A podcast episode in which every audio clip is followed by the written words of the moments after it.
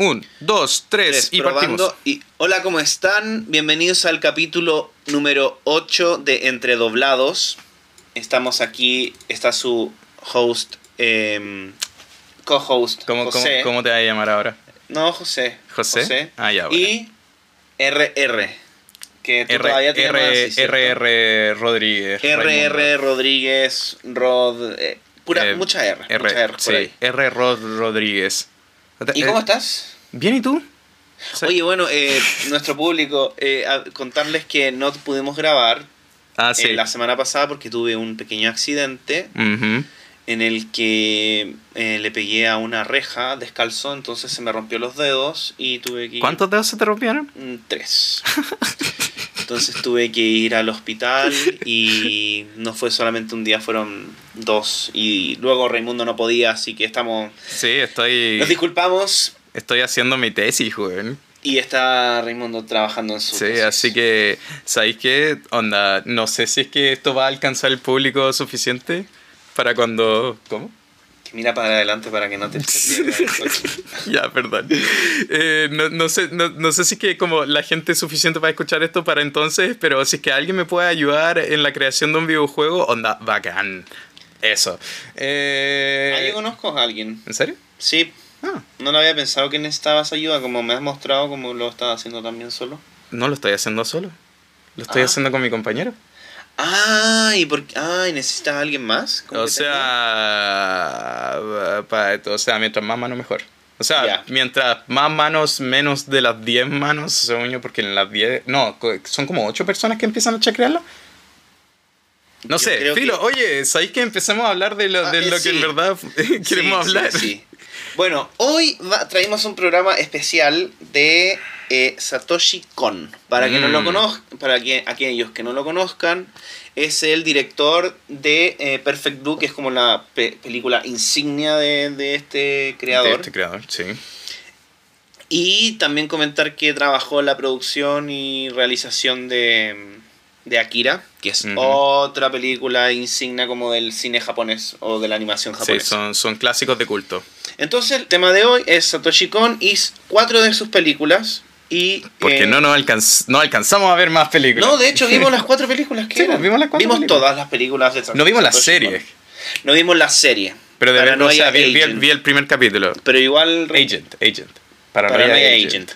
Eh, Raimundo vio el primer capítulo y, Y puedo comentar un poquito sobre eso. por favor, adelante. Ah, ¿cresta ahora? Sí, ahora. Ya, dale, bueno. Vamos a comentar primero lo que no vimos, o sea que le vimos tan poquito, para después entrar de lleno con, con Ya, mira, eh, ho- honestamente siento que para la gente que ya ha visto los capítulos previos, igual somos re buenos para los spoilers. Así Sí. que. Bueno. y estas son series y películas de casi, 20 ya, casi ya 20 años. ¿Cachai? O Entonces- sea, depende. Perfect Blue tiene como sus 23 años.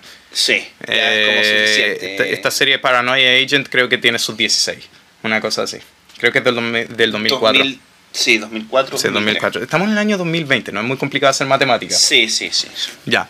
Eh, bueno, eh, igual siento que tenemos que contextualizar un poquito cómo es Satoshi Kon respecto a como su filmografía Sí, o, como sus razón. animaciones.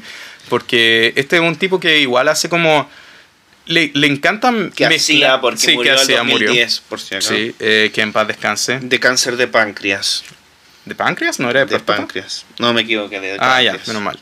o sea, Sí. igual mal. Eh, Pésimo. sí, no, creo que la haya pasado. forma de muerte es mala. Sí, espe- o sea, cáncer es un cacho.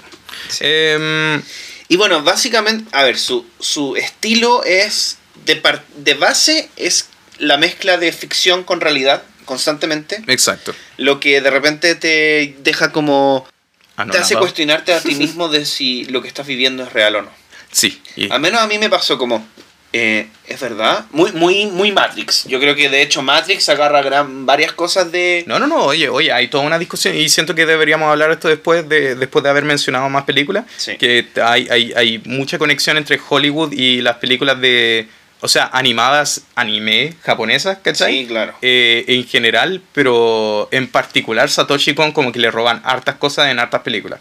O sea, no es que le No, roben no es que le roban, de es hecho. que las usan porque son interesantes y las aplican a otro contexto igual. De, de hecho, creo que el director de Requiem for a Dream y de... Ay, de otra película súper popular. Pero ¿y. Requiem for a Dream de, de- ¿A quién le copian?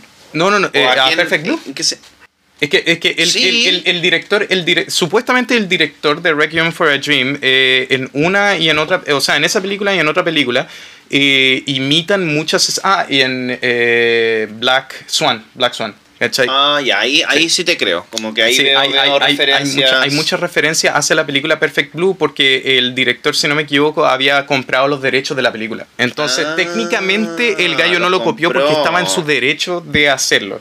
Ya, entonces está bien. po. Sí, está bien. O sea, yo no estoy reclamando. Hicieron, hicieron como unas copias fieles de escenas muy bien hechas.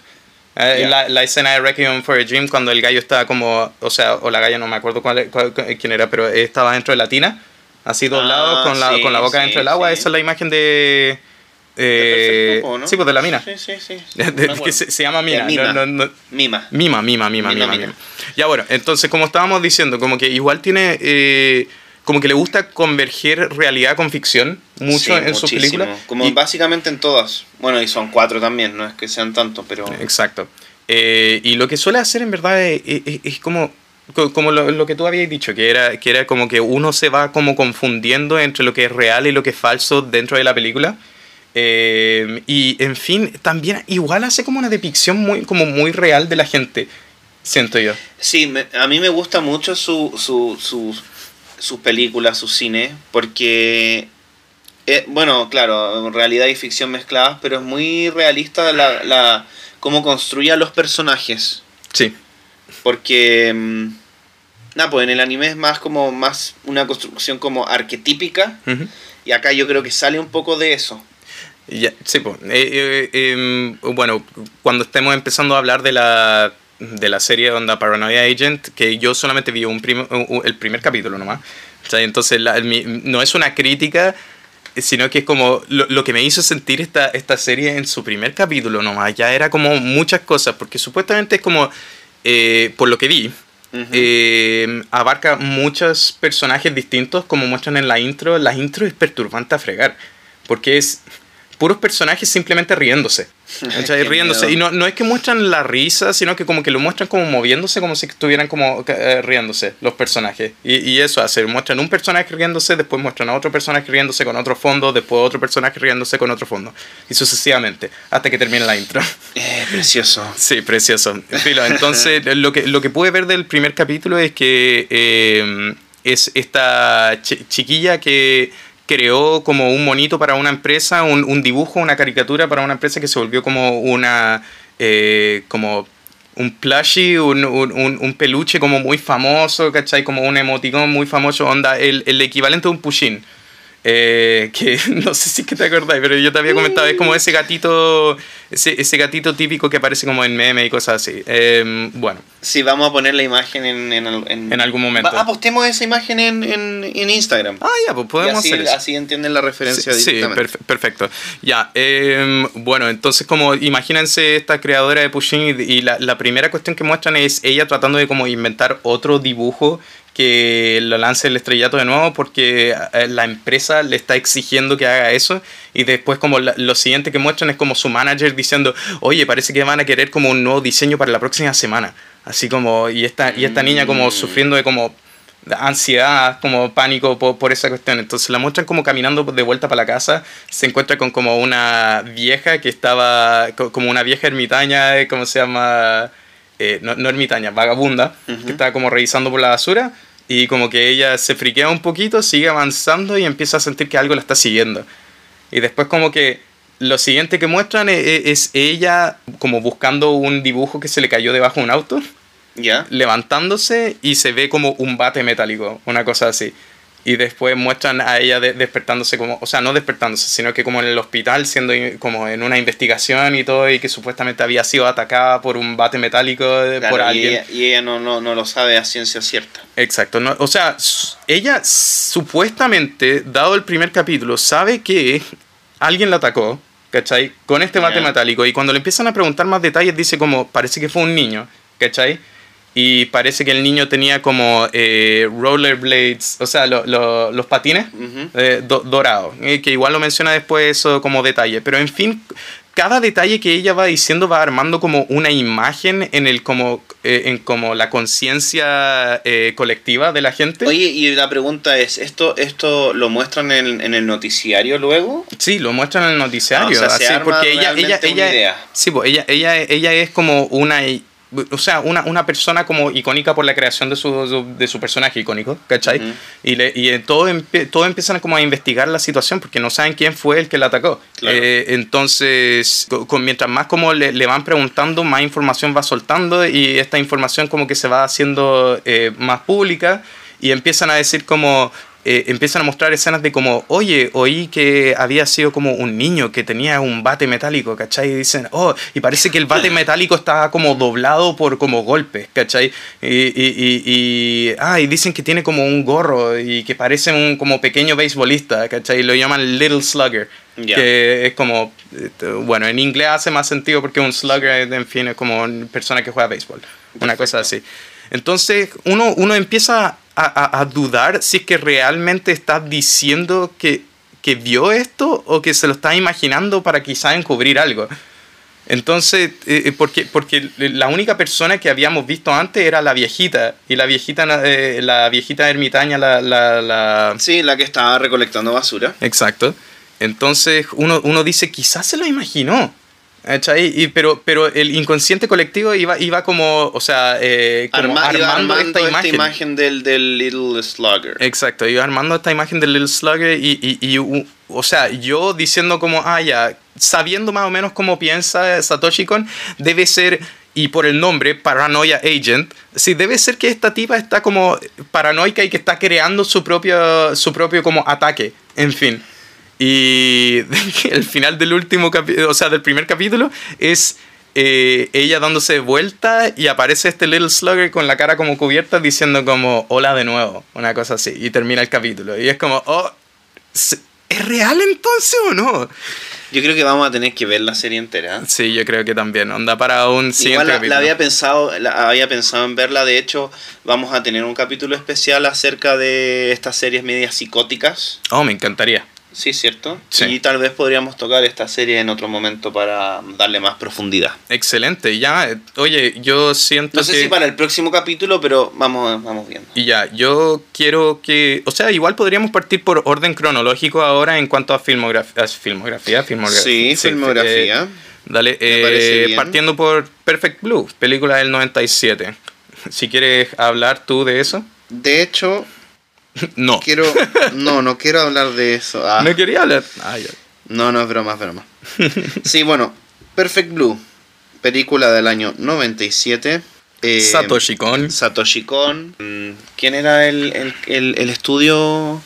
Madhouse. Madhouse. Que bueno, eh, si no conocen a- el estudio, seguramente saben algunas series que han, han salido de- del estudio Madhouse. Es de los mejores como creado. O sea, bueno, yo, yo amo, Sí, Bones, hay- hay yo, varios, amo, yo. Bones, amo Trigger. O sea, aunque hay que muchas series de Trigger que son como muy... eh, como que tienen una tendencia a cagarla como en la segunda mitad de la serie. Se mandan un sábado. bueno, pero ya, Madhouse eh, hizo a Hunter X, bueno, películas más que nada. Hizo la chica que saltó por el tiempo. La chica que saltaba en el tiempo, Paprika, Redline, bueno, todas las de Satoshi Kon las hizo eh, Oye, eh, Madhouse. José- Ah, y Los Niños Lobo, que es una película que está en Netflix, al menos acá en Es Chile, preciosa. y es demasiado bella, como que- la recomiendo demasiado. Ah, oh, Madhouse. Oh, Madhouse es el que hizo Digimon. Eh, me parece que sí. Ah, Me encanta. Sí, sí, de la, hecho, la sí. primera película de ti. ah, Yo quería. Hay, un director particular que, que asociado al estudio Madhouse que me gustaría eh, comentar para un siguiente capítulo también. Que hace. Que, Mira, que hizo la, chica que saltó por el tiempo. Que hizo la primera película de Digimon. Que hizo Summer Wars. Y que hizo. Eh, Bakemononoko. El niño y la bestia. Que es preciosa película y que creo que también está en bonita, sí, Netflix. también es muy bonita. Bueno, Dale, básicamente se, sí. especializa más en, en películas. Es un excelente Bueno, estudio. Sakura Card Captor, Animatrix, o sea, hay, hay varias, hay varias, varias películas. Sí, sí. Eh, y claro, bueno, em, Perfect Blue nuevamente entra el tema de la... Es una mm, idol, Sí. una chica idol que es una cantante en el fondo. Sí. Y tiene un, un grupo de música de tres chicas que cantan... Es un grupo idol. Bueno, ahí vamos a poner la música cuando se pueda, pagamos, cuando paguemos los derechos.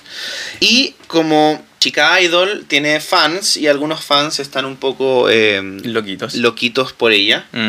Entonces ella empieza a O sea, A ha- hablemos por su aspiración. Ella, ella quiere Ella quiere salirse ser de esto. Ella quiere, quiere volverse actriz, entonces, y, y, la, y su público no toma bien esta decisión porque eh, como Porque que- la quieren seguir viendo exacto, can- la, la- cantar. la idolatran. Sí, la la idolatran como idol nivel- y no quieren verla como una actriz. Bueno, y en el fondo a ella le empieza a pasar que se siente observada, seguida. Empieza con todo un tema paranoico de que, de que siente que algo le va a pasar, algo malo. Ujú. Y no sé si, bueno, acá viene el spoiler. Resulta que sí, que, que hay una persona que, que está obsesionada con ella Ujú. y resulta que es, Tú puedes. ¿Cómo se llama? ¿El Mi Manía? Ah, bueno, claro, que es el Memania, ¿no? ¿Cómo se llamaba ella? Ella se llama Mima. No, pero el... ¿La directora? O sea, Rumi. la- Rumi, la- Rumi, la- su agente, sí, su resulta agente. que es esta persona que la está acosando constantemente. Ah, de, de- bueno, demasiada pausa dramática para decir Rumi. Sí, pero es que estaba buscando el nombre. y es que tenemos un nombre con las listas de los nombres porque... Tenemos un nombre no con nos- las listas de los nombres. No nos sabemos los nombres de memoria de Ah, cada que una son- de las películas. Son muchos y son nombres japoneses, no. Yo con no. suerte me aprendo los nombres como normales de la gente después de haberlo escuchado que como Sí. 10 veces. Así que, Bueno, resulta que Rumi, que es su agente... em, que está encargada de como su apariencia. está encargada de su apariencia y todo, está extremadamente decepcionada con que Mima eh, se cambie de rubro a la actuación y además, considerando la primera actuación que ella realiza, que es una escena de violación, bueno, no la primera escena, pero realiza una escena de violación que, eh, de hecho, la escena de violación es de las cosas, de las más fuertes, porque uno en- comprende que son, que están actuando, pero como Pues que yo creo que, que hacen como, no sé, siguen el método, porque el método es como hacer lo más real posible la, la actuación para que, o sea, es el, al, al borde de la ficción y lo real, lo mismo. Entonces, por Donde las supuesto que se, se difumina y como exacto. que uno ve y, y ella lo está, y Mima lo pasa mal en esa escena. Lo Sí, pasa muy mal. Y llora y, to- y todo es terrible. Y eh, Rumi, que es la gente, se decepciona mucho de Mima y piensa que ella está arruinando su carrera y que está manchando su imagen de manera que no pueda solucionarse luego. Mm. Y bueno, durante el transcurso de la película vemos a Mima que tiene constantemente ya son ya estamos hablando de ataques de psicosis porque se siente atrapada y, y hay eh, a, a nivel de escenas hay saltos entre entre un encuadre y otro en que no sabes si Sí. qué, qué es lo que pasó y hay y hay- incluso hay bucles en esa en esa en esa Su- Supuestamente hay como transiciones que, que la hacen pasar como, como que uno que pien- piensa que está pasando por un momento real y después la muestran como en la escena de un televisión. Entonces, esta, esta, en verdad era ficción lo que estaba pasando. Claro, y después la vuelven a mostrar y está despertando. Entonces no sabes si ella estaba soñando, que estaba viendo televisión, que estaba no sé qué en, en alguna Eh, parte. eh, exacto. Entonces constantemente Satoshi nos muestra a un personaje que, que poco a poco se empieza a volver loca y que finalmente se vuelve loca. O sea, que, que empieza también a, a, a construir a este acosador como una persona totalmente distinta a la que en realidad era. Entonces también te deja la duda de si había un acosador además de la agente de, de Mima o era simplemente una construcción abs- abstracta de que Mima armó de su agente. Sí, oye, eh, también creo que se olvidó mencionar que esta persona, o sea, la misma, está teniendo como manifestaciones, eh, como que se visualiza a ella como su alter ego de, de, de, idol y ese idol como que la molesta constantemente diciendo como que, no, no, si no me equivoco, como que va constantemente diciendo como te, te, iba mejor como idol para tratar de hacer esta cuestión, claro. no te va a salir bien. Entonces como su propio ego peleando contra ella mismo. Como, como, como su, su Claro, alter su ego imagen- peleando, su imagen peleando Su con lo que de- ella quiere su ser. imagen de idol versus su imagen de, de actriz están confrontándose constantemente en- dentro de ella. Sí, Entonces, eh, bueno, la pobre se vuelve loca al final. Pues, de hecho, en, la- en el final de la película, no es como que ya se descubrió que Rumi era la acosadora y que ella era la culpable de todo lo que le estaba, lo malo que le estaba pasando a Mima. era ella misma que no podía como separar realidad de... Y ella, y claro, y bueno, Rumi también estaba bastante chiflada. para andar acosando a tu propio cliente me parece que es O demasiado. sea, según yo pasa más seguido de lo que uno querría mencionar, ¿no? Sí, por supuesto que sí. Bueno, yo no sé, yo no tengo agente, así que no tengo Algún idea. día, algún día No, espero que no. O sea, Ojalá que yo no. creo que Que la Abraham No, no, agente. si es necesario. Si siempre, el- eh, si llegas a un nivel de, de- no de fama, sino de tener tantos trabajos que de verdad necesita- necesitas organizar tu tiempo de una manera más efectiva, yo creo que sí necesitas a gente y el agente además te vende. Sí. Así que, No, se, se, se encarga de exponerte sí, cosa o sea, que no hemos logrado hacer. también. tuviéramos a gente. Oh, sí. Ya, entonces prosiguiendo. eh, película, eh, eh, esa película en verdad como que confronta mucho como la dualidad de lo que la gente piensa de ti, la, eh, la naturaleza tóxica de lo, del como fandom en general Sí. y, y como la persona de verdad. Entonces, como que se, se genera una paranoia como propia, o sea, igual la paranoia según yo siempre es propia. Sí, por supuesto que es propia. Ya, pero entonces- en este caso fue alimentada. En el fondo, por así decirlo, yo creo que, que Mima tenía una... eh, genéticamente hablando, tenía eh, genes que, le- que la inducirían en algún minuto de su vida a volverse loca. Ah, tú estás diciendo que, que probablemente haya tenido como una herencia Que ella, psicosis o claro, ella, ella era potencialmente una persona que caería en la psicosis. Ah. Solo que en el fondo acá ocurre que se le gatilla esa psicosis por, por toda esta situación. Sí. Bueno, y eh, si es que proseguimos y vamos a la siguiente película que, que hizo, Que que se llama Mil- Pimentón. Pimentón, no, Millennium Actress. Ah, eso. Pimentón viene mucho después. Eh, bueno. y, y es pi- paprika es pimentón. Sí, de hecho sí, es un tipo de pimentón. Ok, bueno, dejémoslo en eso. Pero me eh, encanta cómo utilizan su nombre en la película. Ya, pero eso pa- está pa- está para después. De- a- a- hablemos de Millennium Actress un poquito, que supuestamente es el otro lado de la moneda de la película Perfect Blue. Sí, que si bien en Perfect Blue se habla sobre la naturaleza tóxica del fandom eh, y la imagen preconcebida de, de como la lucha entre lo personal y, y cómo la gente te ve, Mm. en este supuestamente la actriz como que confunde su realidad con eh, Chiaki, ¿o no? ¿Chioki? Chiyoko. Chioko. Chiyoko. Ella es una eh, mujer, bueno, de, contexto, esto se ambienta en una época que la verdad yo nunca he visto que se, que se toque, al menos en, en- en lo que es anime. ¿No es como los 30? Es claro, es pasa por, bueno, años 20, eh, el Japón imperial, imperialista, que, que estaba constantemente en guerra o eh, ocurre en el año 33 que tienen una guerra con China, después entra la- el tema de la guerra, la Segunda Guerra Mundial, el Japón fascista, o sea, eh, yo la verdad que no había visto nunca una em, presentación de, de esos tópicos, ¿me entiendes? Eh, Sí, o sea... Entonces, bueno, y esta chica quiere, eh, como excusa, eh, quiere ser actriz, pero en realidad no es que quiera ser actriz. ¿No? No. Ella eh, conoce a un joven, Ya. Pintor, que estaba herido, eh, lo estaba persiguiendo la policía y ella decide ayudarlo y se lo lleva a su tienda. Ah, eh, la mamá tenía una tienda y, bueno, y se lo lleva a su tienda y por supuesto que se enamora perdidamente de él. Eh, le entrega una llave, que ahí está como el tema metafórico de la llave que voy a tocar luego. Entonces se enamora de él y él un día desaparece, se tiene que escapar porque lo está buscando la policía y lo logran encontrar. Y ella, como medio para encontrar a este joven, se vuelve actriz en el fondo. Ah, para que, eh, claro, en el fondo, e- ella se vuelve extremadamente famosa. Sí.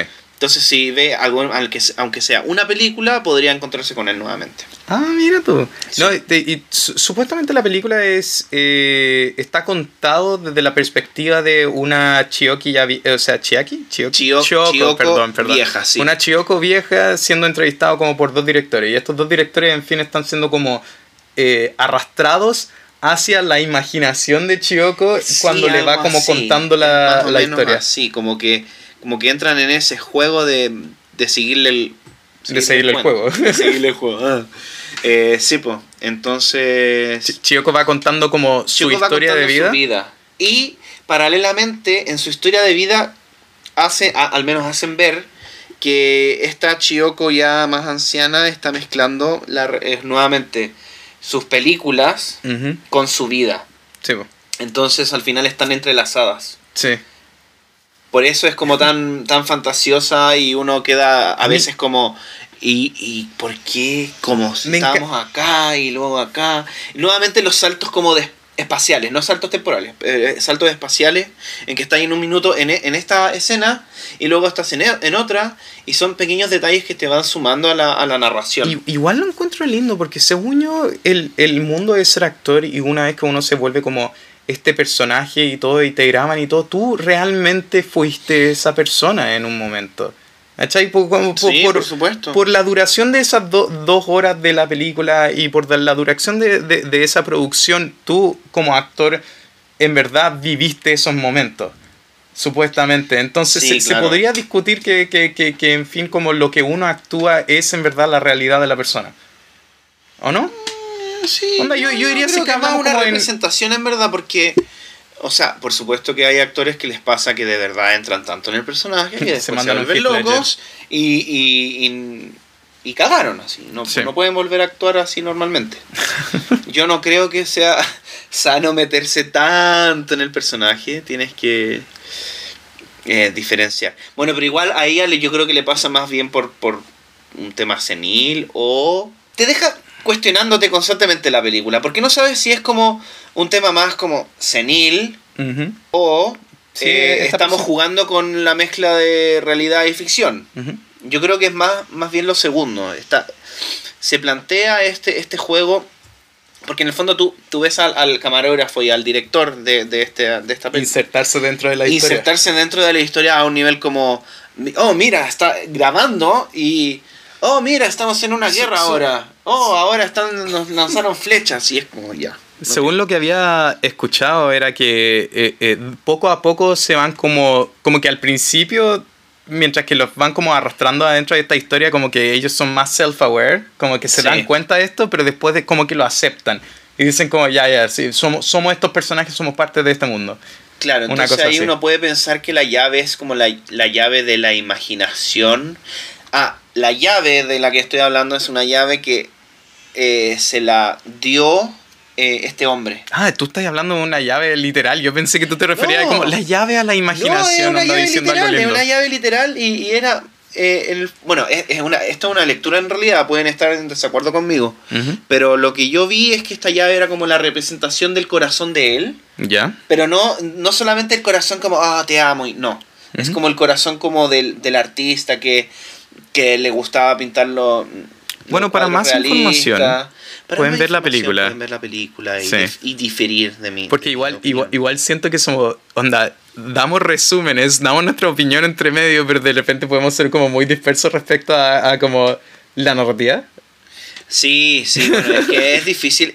Oigan, en todo caso, narrar o resumir esta película igual es difícil porque Es- tienes, tienes constantemente saltos y, y uno viéndola igual está confundido un poco. O sea, eh, en casi todas las películas de Satoshi Kon, yo diría que la única película de Satoshi Kon que uno puede ver y que uno y que tiene como narración de sucesos como muy bien demarcado es eh, Tokyo Godfathers. Sí.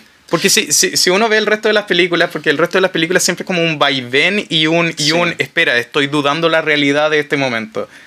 Bueno, ya que tocaste a Tokyo Godfather, vamos a pasar a Ah, esta película. sí, en pro del tiempo, porque Ah, no tenemos me- infinito tiempo. Exacto, me encanta esa película, me gustó Ya, mucho. eh, yo creo que a mí, perso- eh, perso- no, no, en realidad no. Iba a decir que era mi favorita, pero pero cada una tiene algo tan distinto como que no podría decirme por una. Yo diría que es que, es que eh, ya, mira. Pero me la voy a jugar, es mi favorita. todas las películas de Satoshi Kon son encantadoras.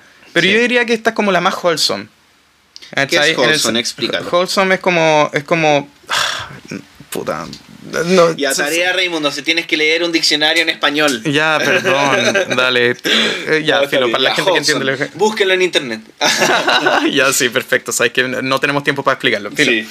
Eh, esta película eh, se trata de tres eh, personajes, Vagabundos. tres vagabundos, que son vagabundos por circunstancias propias. Y uno va descubriendo cuáles son estas circunstancias mientras va avanzando la película. Pero en fin, se trata de estos tres vagabundos que para la época de Navidad eh, encuentran a, una, a un bebé en un basural. Claro, Sí, pues. un basura. Entonces, entonces se lo ponen a, se, se lo ponen a cuidar y como que al principio, ah, ya, te- es- explicando quiénes son los tres vagabundos. Son una niña, un eh, siempre dice que es homosexual, pero Sí, es homosexual. Sí, no, no, no, claramente es homosexual, pero diría que es como trans, es, una, es una mujer transgénero. sí, una mujer, es que es, es transgénero porque se refiere a sí mismo como homosexual. Sí, eh, eh, es que yo creo que va más eso por la época y por la cultura japonesa. Quizás. Y un vagabundo que lleva como 30 años siendo vagabundo. O eh, hay algo que tal vez estemos pasando por alto, que en la traducción, en los subtítulos, porque yo lo vi en Sí. subtítulo, eh, dicen una palabra, pero no sé si, no lo, no lo revisé, si Mm. significa homosexual o si significaba... Porque en la cultura japonesa igual está como inserto esto de la idea del, de la persona transgénero. ¿Sí? O más como, no, no como transgénero, sino como a nivel como más, más antiguo. Yo al menos lo he visto en distintas series como que hablan de, de que todo el mundo obviamente saben que es, que es hombre, pero no lo toman como una persona transgénero, sino como un hombre que quiere ser, que se hace de mujer. Ah, ya. Lo, lo hacen como así. Ya. Bueno, ya, esto, el, el- eh, Nana, que es la, el Na- Hana, Hana, Hana, Hana. Hana, el homosexual, Sí. Eh, Eh. Miyuki la niña y Yasuo el, el, el hombre. el hombre. eso. Sí. Entonces son esos tres vagabundos. La niña tiene como alrededor de que 17, 18, no. Tiene de- 16. Ah, cresta, tiene 16, ya dale. Tiene 16 y ella escapa de su casa porque... Espera, espera, Ah. espera. Entonces, ¿sabes- Ah. Eso, eso, eso igual lo dejaría como para que lo, lo viera la gente. Ya, bueno, cada, uno, está bien. cada uno está en, en, en, en como situación de calle por sus propias circunstancias y esas circunstancias como que se van como mostrando alrededor de la película. Sí, a, a través de la Sí. a través de la historia se va Y, mostrando to- las y todo sucede todo sucede por este bebé que encuentran este bebé que encuentran hacen que estos gallos como que revivan sus momentos de, de los cuales lo llevaron a, a su situación de calle Claro, el bebé los hace como viajar por por sus propias historias en el fondo. exacto Este bebé que se llama Kyoko, que Kyoko significa Eh, supuestamente Kyo es eh, puro pureza o algo así. Bueno, ella eh, durante la película constantemente hablan de que, que este bebé es eh, un envi- una un enviada enviado de Dios, una enviada de Dios es un milagro Y un de verdad milagrito. yo creo que es un milagro porque, porque si ves toda la- todo lo que ocurre a raíz del, de la guagua, eh, es bueno. E- ella, es ella bueno. es ella es un milagro. Ella desencadena todas las cosas buenas como de... No sé, pues, eh, de- partamos por base. Cada uno de los personajes, que cada uno de estos vagabundos se encuentran con sus familias. Sí, se po. reencuentran con sus familias. sí Y como que re- restablecen esas relaciones, esos, esos lazos que tienen. Exacto. ¿Sabéis que eso en verdad es muy lindo? Porque supuestamente, si no me equivoco, había como un estudio hecho que era que la mayoría de la gente que se encuentra en situación de calle es porque perdieron como su... su o sea, ¿Sus lazos con la eh, familia? Sí, eh, eh, eh, oye, es que se me red de apoyo, red de apoyo. Ah, perdieron como sí. su red de apoyo o, o- o hicieron algo eh, la cual como que ellos mentalmente no quisieron como volver hacia el hogar que los podía acoger. acoger ¿cachai? O Ujú. eh, eh, obviamente puede ser mala circunstancia y como que perdieron todo. Pero la, la mayoría es porque pierde como lazo con su familia. Una cosa así. Eso. La Sí, sí. Perdiendo, pierden, cada uno pierde sus lazos de alguna forma u otra. Exacto. Y bueno, en el fondo, eh, eh, al, comienzo de la película, bueno, vamos a dejarlo a, lo- a la policía, está gua- a Kyoko, Y no, por supuesto que hay una empieza a Hannah, que en tiene como complejo de, de querer ser madre y que nunca pudo ser madre porque no tiene los genitales para ser claro, madre. no puede. Entonces eh, eh, se obsesiona con esto y van, van viajando y, Exacto. y buscan constantemente a esta madre que dejó solo a su hijo. Sí, es que tienen, tienen como pistas de, de cómo encontrar los padres. De hecho, les dejan una llave. Sí, les dejan una llave, esa llave los deja un bolso, ese bolso y ese bolso tiene las cosas, fotografías y otros en Y esas que- fotografías lo asocian a tal lugar. Pero después, el, el- o sea, no, no, quiero comentar el final porque el final es como un, es un buen plot twist. Sí, siento yo. sí. Entonces, ¿Qué entonces es plot twist? plot twist, eh, uy, tú lo Un podrías giro, explicar es mejor. un Sí, giro, de la trama que... Si has visto una película de M. Night Shyamalan, Shyamalan, Shyamalan, No, no, no, no. ¿cachai, cachai Glass? Eh, la, la película Glass, Ah, Split ya, ya, y, ya, perfecto. y Unbreakable. Eso, Ya. Eso. Vean esas películas para entender. Ah, no. No, Oye, no sí, quiero bueno, hacer un eh, capítulo los de eso. giros de trama también, nuevamente, la mezcla de ficción con realidad. Esta es más realista, sí, en Sí. todo caso. Pero igual ocurren ciertas cosas como extrañas, en, es- en especial al final, que no lo vamos a Ay, decir. no, eso, eso, eso fue genial. A mí me encantó lo que pasó al final. Esa imagen del sol saliendo y... Es lindo. Todo lo que pasa. Esa, esa película, yo diría que es muy linda. Re- respecto Es a todo. la porque- historia se va desarrollando de tal manera que es muy... Es muy... Y, ta- y también da, da, da otra mirada, porque t- siento, siento que igual hay una tendencia a la deshumani- deshumanización Humanización. de la gente vagabunda y como que muestran a estas personas y, y son como gente muy pura. No, y o sea, tocan temas como, a ver, tocan el tema que muy a la pasada, por supuesto, pero tocan, el, toman el tema del SIDA, eh, bueno, el abandono, el juego, la mafia, que también lo tocan. Sí, Entonces, eso, no sé, enriquece como, te, hace un- te da una idea más clara de cómo es este Japón que en verdad en, en otro, no, no vas a tener otra oportunidad de verlo en otros animes. no. Yo nunca he visto algo que trate de vagabundos o de, de homosexuales, ni jamás. Tan abiertamente como esto. Sí, de, de hecho, y, y- y me encantó lo, lo abierto que fueron, porque creo que son como los primeros cinco minutos de la película y dice como, ay, soy un homosexual, ¿cachai? Es como, ah, cool, bacán. Eh, no, pero yo, o sea, como, como he dicho, como que hay mucho subtexto que, que, que es como muy, así como... Como lo, lo que, lo que habías dicho, como el SIDA, el, eh, la, ¿cómo La se llama? la mafia. mafia, eh, eh, eh, los problemas de... ¿Cómo se llama la adicción de, al juego? El ludoman... Sí, ludomanía. ¿Ludomanía? Sí, creo que es ludomanía. No, manía. ¿Ludomanía? Filo, Ludopatía creo que... ludopatía. Ya, no importa. Ya, filo, da lo mismo. Patía porque es una Trabajo para ti leer un diccionario. No, es ludopatía. es que ludomanía es como... ¡uh! como que te... No sé, no. Te vuelve manía. Ya. Eh, dale, de- pero ya, sí, eh, dejamos como las partes más... pa- eh, o sea, las otras dos películas ya tienen como veintitantos años, este, tiene, este tendrá sus como 16, 17. 16, 17, pero aún Esta se así... estrenó el 2003, de hecho. Yo- me- no, me, no me gustaría no me gustaría como comentar más sobre esto aunque somos como un show bastante lleno de spoilers no me gustaría comentar mucho de esto porque encuentro que Sí, porque es muy bonita la es tan película. bonita la película que vale, de verdad que vale en verdad vale la pena. Y Paprika que sería la última película que vimos eh, esa película es genial y muchas de las inspiraciones de eh, Inception eh, fueron o sea la película Inception el origen eh, para la gente que lo vio en español Sí. eh, está como sea basado en, muchas escenas de Paprika re- digamos que el concepto el concepto, el concepto en sí, es el mismo sí y están tratados de forma distinta. De hecho, yo creo que Paprika. No sé qué opinas. ¿Cuál, Yo- cuál- yo tú crees que trató mejor el concepto del, Yo- del es, sueño? que, es, que, es que eran cosas distintas porque creo que eh, uno, uno lo utilizaban más como para el tratamiento psicológico y en la película de, de Inception era como más para buscar información que los podía ayudar sobre Claro, como casos como- particulares. Claro, es como el, el, el, el sueño como un tipo de arma, por así decirlo. Exacto. En o sea, Inception. lo, eh, lo hablan mucho en Paprika, que, que, que el dispositivo que utilizan para como in- no invadir, pero como en- adentrarse dentro de los sueños de la otra persona. inconsciente, claro. Exacto, eh, como que el, el, el, chairman, el chairman de la película, el- o sea, el, el como... Se me olvidó el nombre y no importa en verdad ese gallo. eh, eh, no. No, da lo mismo. Ah, sí. Seijiro, Seijiro. Seijiro. Eso, eso. Ya, ese, ese gallo, ese gallo eh, eh, dice desde el comienzo de la película, los sueños son un lugar intocable, no deberían ser alterados por nadie y son, son como un lugar muy puro, eh, ca- eh, muy puritano respecto a esto. Ujú.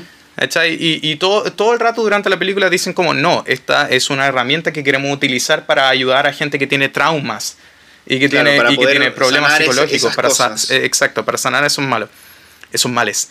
Eh, esos malos. Esos malos. Ya, entonces el, el concepto es bastante lindo y, y- y- después como que mientras va avanzando la trama como que se va dando cuenta que los sueños se van alterando y que la gente está empezando a como entrar a este estado de sueño al- en el REM sleep. Y en el fondo Eh, lo que les va ocurriendo también es- como este, este terrorista, digámosle, porque un terrorista como de o sueños. sea, un, un terrorista supuestamente robó un dispositivo, el, el DC Mini, que es, que es el esta- para esto, entrar... esto, em, ¿cómo se llama? Estas ventosas que se ponen en la, cabe, en la cabeza, Sí. a, cada, a cada lado. como muy romano. Sí, eh, y entonces, eh, claro, este terrorismo. Y ocurre que una de las doctoras que trabaja en este proyecto, que se Mm. llama Chiva, Sí. por alguna razón que no se explica muy bien en la película, tiene un alter ego, o sí, un alter ego, que es eh, la representación de su subconsciente que se llama Paprika, que de ahí Sí. viene el nombre de la película, que es este ser que puede entrar con sin el dispositivo del, del DC Mini a los sueños de otras personas. Sí, po. Y en el fondo es como la mm, cuidadora de esto, digamos. Sí, es co- es como un ángel guardián para la gente que tiene pesadilla, una wea así. Sí, pero no, no, no para No- todo. no es tan como- así. No es, no es tan omnipresente. No, no, no. No, es como más como para la gente en contacto cercano. si no me contacto cercano y, y que tenga relación con el proyecto del DC Mini. Exacto. No, y es, es divertido porque supuestamente como el... el ya, hablamos de, de, de, de- de estos personajes, pero se nos olvidó mencionar al inspector, el Toshimi. Toshimi, Eh, sí, sí, Toshimi. Toshi- Toshimi, eh, que ese es, es un inspector que al parecer tiene como un trauma en el pasado de que se le murió a alguien y no sabe cómo murió y, y constantemente como que la escena del pasillo de Inception está basada en la escena del pasillo de, de Paprika. Y este gallo como que tiene un trauma respecto a una persona que se le murió cercano y como que sigue viviendo constantemente en ese momento y que, y que no puede como alejarse de este. Y Paprika lo está como a- ayudando a poco a como soltarse y a, y a como cachar. A liberarse eso. Oye, yo no me acuerdo muy bien de esta parte, pero porque van cayendo como piezas de dominó, una, una tras otra van, van Sí. cayendo en este en las manos de este terrorista. Pero no me acuerdo si Toshimi es uno de aquellos que logra escaparse a este ataque. Eh, creo que no, creo que no, creo que creo que como que la película se manda como un giro gigante en el que la, en que los sueños se empiezan a mezclar con la realidad. ¿Te cachaste eso? Y eso Sí. eso es real, que los sueños empezaron a mezclarse con la realidad, era una realidad, Sí, pero no, no sé. pero era muy bizarra. La, la película como que es, igual sí, es muy quedas bizarra. como pensando, ¿y cómo pasó esto? ¿Cuál es el argumento para que haya ocurrido esto? Es que, es que yo siento que, que Satoshi Kon eh, deja el argumento para después y, y- y deja como el tema central como su tema central, obviamente, que es como... eh, Los sueños. sí, los, sue- los sueños. O sea, no, no sé, como que en teoría el DC Mini es en fin una excusa para que suceda todo lo que sucede dentro de la película. No, claro, claro que sí. Sí. Entonces, eh, sí, igual es bueno eso en realidad. Como que cuando la vi la primera vez yo dije, ya, pero ¿qué pasa? No me explicaste nada. Sí. Y en realidad no es necesario explicar. Tú solamente juega mucho Satoshi con como que ya, tú, tú eres el, el espectador, conéctate con la película. Listo. Sí, es, ¿Te gusta o no te gusta? Y Sí. bueno, yo creo que a la mayoría les va a gustar. Ahora, eh, cosa que me gusta mucho y yo creo que cosa para cerrar, más o menos, porque estamos uh, alcanzando Sí, yo, el yo tiempo. quisiera decir algo Ah, ya, antes tú, de... tú di, tú di algo antes. Eh, que me, me pasa que ya que dijimos esto está como basado en, en Papri- eh, Inception está basado en Paprika. no, no, no, dije que muchos de los segmentos basado. están utilizados. Muchas cosas de Paprika se pasaron, traspasaron a, a Inception. Y iba a decir que yo creo que Inception se arruinó por explicar tanto las cosas y hacerlas tan complicadas. Sí, como que no dejan nada a la a imaginación. Entonces, queda- ves Paprika y claro, no, no explican casi nada y uno queda como ya, ¿y por qué pasa esto? ¿Y por qué pasa aquello? Pero en realidad yo creo que es más un algo bueno que algo malo en la película. Ah, ya, sí. Eso. No, eh, bueno, esto en verdad no es como un argumento para cerrar ni nada, pero es que, que quería mencionarlo, si es que no lo había mencionado antes, que esta era como una época, o sea, como los 2000 eran una época donde se empezaron como a experimentar mucho con la animación Ujú. eh, general japonesa, entonces hay como muchos dibujos que son como hiper estilizados. eh, pero estos gallos no, o sea, Sa- Satoshi Kon como que su estilo particular no es estilizar eh, en general, sino que es como hacer una depicción casi humana de la gente a, a través de la animación. Sí. Eh, entonces como que no hay nada, si bien fantasiosos de repente los temas, hay, hay, hay mucha realidad dentro de lo, fa- de lo fantasioso que este gallo como que... Sí, incluso hasta si uno ve, no todos por supuesto, pero hasta los hace a ciertos personajes con los ojos rasgados. Sí. Y eso No, la, lo la- hace. la- la mayoría, de hecho, lo hace con ojos rasgados. Pero los principales yo te diría que no tanto. Sí, o sea, en Perfect Blue, te- supuestamente como que toda la gente de alrededor era como muy normal. Sí. Sí. Y que, y, y- y- y que supuestamente como las personas bonitas eran, eran como eh, los idols, las actrices, ¿cachai? Los actores. Esa era la Pero gente caché que bonita. son, son detalles como, por ejemplo, no sé, en la, en la escena de Tokyo Godfathers, en, en la fiesta, Dale. Tú ves a, a estos hombres que están en la fiesta de, de mafia, del Sí. matrimonio de la hija, y bueno, son detalles súper simples. Todos tienen el pelo negro. Sí. Que es como lo normal, pues si no hay rubios en Es Japón. se, adecua al contexto. Sí, sí, este gallo nos da una depicción no real de, de, no- de no- su alrededor. no busca como ya, este va a ser pelirrojo, este va a ser rubio, este va a ser tanto y este va a ser tanto. Como Exacto. que son, bueno, napo, normales. Normales. Naturales, reales, eso, reales. ah, eh, una última cosa antes de, de cortar, ya que estamos. em, Cortos de tiempo. hay una quinta película de Satoshi Kon que no se pudo terminar, Sí. que se llama The Dreaming Machine. Machine. Machine. Y. mm, Nada, eso, no la pudieron terminar porque estaban en, en proceso, En proceso de producción y de murió. producción y murió. El Ujú, 24 de agosto del lamentablemente. 2010. Rest in peace. Eh, Y, pero, pero, pero, hay buenas noticias. Al parecer, para el año 2021 va a salir esta película por fin en una coproducción de, eh, de una de, Mad- eh, de Madhouse con una productora francesa que se llama, si no me equivoco, Carlota Films. Mira, así. ojalá, ojalá es que lo sacan que sea fiel como a la visión de Satoshi, porque este gallo tiene como un estilo súper particular y que me encanta porque lo, lo traduce en todas sus películas. Eh, así, tal, tal como habíamos dicho que- con Edgar Wright.